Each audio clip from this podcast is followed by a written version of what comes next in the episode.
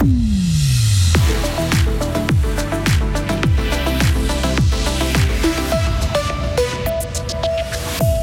sang-froid, de la froideur et de la maîtrise de soi, aucune circonstance atténuante pour l'agriculteur de Sorens qui écope de la prison à vie. Un soutien fédéral pour diminuer de 20% les frais de crèche. Le Conseil national dit oui aux grandes dames de la droite pour qui la mesure est trop coûteuse. Et puis le programme du FIF est connu avec un clin d'œil à la gastronomie cette année. De vendredi à lundi, température fraîche et grisaille matinale. Voici le journal de Mehdi Piquant. Bonsoir Mehdi. Bonsoir à toutes et à tous. L'agriculteur de Sorens a été condamné pour assassinat. Le tribunal pénal de la Gruyère a rendu son verdict en fin de matinée. La prison à vie donc. Le trentenaire gruyérien avait abattu deux hommes en mars 2020 dans un chalet d'alpage. Loïc Chorderet, vous avez assisté à ce verdict. La présidente a souligné l'absence de scrupules du jeune agriculteur. Il avait tout préparé, tout prémédité la veille et le jour même, a souligné la juge, en rappelant aussi que l'homme avait préparé une fausse quittance, qu'il était allé ouvrir la fosse à Purin, ou encore qu'il avait déjà chargé son fusil de chasse de deux balles. Et ce n'est pas tout pour se créer un alibi. Après l'assassinat, le jeune agriculteur a même envoyé un message à l'un des deux hommes. Alors, elle a rappelé, la juge, qu'il gisait déjà au fond de la fosse à Purin. Elle a souligné aussi le sang-froid, la froideur et la maîtrise de soi du jeune agriculteur avant, pendant et après ce double assassinat. Le gruyérien, vêtu aujourd'hui d'une chemise bleu foncé et d'un pantalon beige, est resté impassible durant la lecture euh, du verdict. Son regard fixé au sol alors que certains proches des victimes ont fondu en larmes lorsque la juge a rappelé avec quelle sauvagerie les deux hommes avaient été abattus, frappés puis jetés dans la fosse à Purin, l'un des deux étant encore vivant.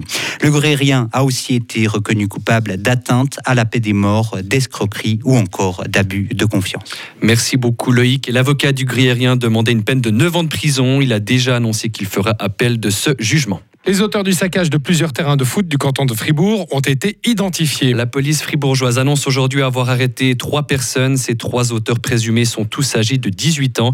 Ils ont reconnu leur implication dans les dommages occasionnés à Grelais, Belfaux et Ponto et qui se chiffrent en plusieurs milliers de francs. Le ministère public fribourgeois s'est saisi du dossier et se prononcera sur les suites pénales. La facture des frais de garde pour les, pour les parents doit être réduite en Suisse. Et oui, une majorité du Conseil national a voté cet après-midi le principe d'une prise en charge de 20% des coûts par la Confédération. Coût total de la mesure, plus de 700 millions de francs par année. Le Conseil fédéral et l'UDC sont opposés à cette mesure qu'ils jugent beaucoup trop coûteuse. Le PLR, quant à lui, n'est pas contre, mais aurait voulu un programme moins généreux financièrement.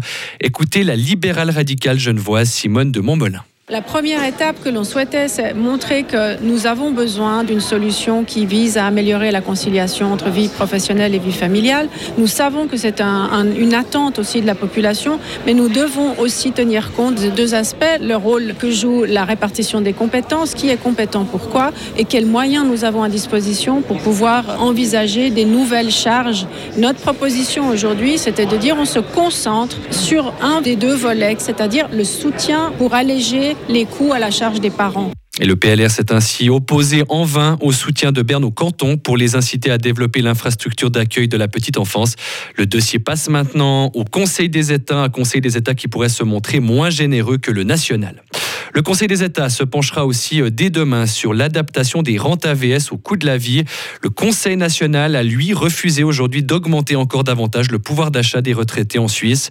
Une majorité n'a pas voulu entrer en matière sur un projet du Conseil fédéral qui proposait une hausse des rentes entre 7 et 14 francs par mois. Une mesure trop coûteuse pour la droite qui a rappelé qu'une indexation de 2,5% était déjà entrée en vigueur en début d'année. En Grèce, c'est toujours le choc quelques heures après le pire accident ferroviaire qui est connu le pays. Une collision frontale cette nuit entre un train marchandises et un train passager entre Athènes et Thessalonique qui a fait au moins 36 morts et 85 blessés. Le bilan reste encore d'ailleurs provisoire. Des voix s'élèvent aujourd'hui en Grèce pour dénoncer le manque de sécurité sur cette ligne ferroviaire. Le chef de la gare d'une ville située proche de la tragédie a quant à lui été arrêté cet après-midi. Enfin, à table pour le menu du 37e FIF. Le Festival international du film de Fribourg a dévoilé aujourd'hui sa programmation. Il fera la part belle à la nourriture cette année. Durant 10 jours, 99 films seront projetés, dont 3 premières mondiales. Chaque soir, le public pourra tester le concept un film, un repas organisé en collaboration avec des restaurants fribourgeois. Ils proposeront des plats originaux élaborés en écho à certains films du programme. Écoutez l'enthousiasme de Thierry Jobin, directeur artistique du FIF. Ce sera le festival des cinq sens. Parce que habituellement, un festival de cinéma, ben, il, il, rassasie euh, l'œil et l'ouïe. Et là, on va ajouter euh, vraiment le goût, euh, l'odeur, peut-être probablement le toucher aussi, puisque en fait, il y aura toute une opération avec les restaurateurs de la place, parce qu'on a une chance incroyable d'avoir plein d'écrans de cinéma à Fribourg par rapport au nombre d'habitants, mais aussi plein de bons restaurants. Donc là, il y en a 14 restaurants, alors qu'habituellement, on avait un ou deux lieux du festival qui participent au FIF cette année. Et ça, c'est pour moi le, truc le plus nouveau, pas seulement parce que je fais une section autour de, du cinéma de genre, euh, cinéma culinaire, mais euh, c'est vraiment quelque chose que j'aimerais perpétuer parce que je pense que les cinq sens, ça fait partie de cette convivialité qu'est le Festival de films de Fribourg. Et le FIF commence le 17 mars et va durer jusqu'au 26 mars. Le réalisateur Fatih Akin et la costumière Francine Lecoultre, qui habille la science-fiction hollywoodienne, seront les invités d'honneur de cette 37e édition. Retrouvez toute l'info sur frappe et frappe.ch.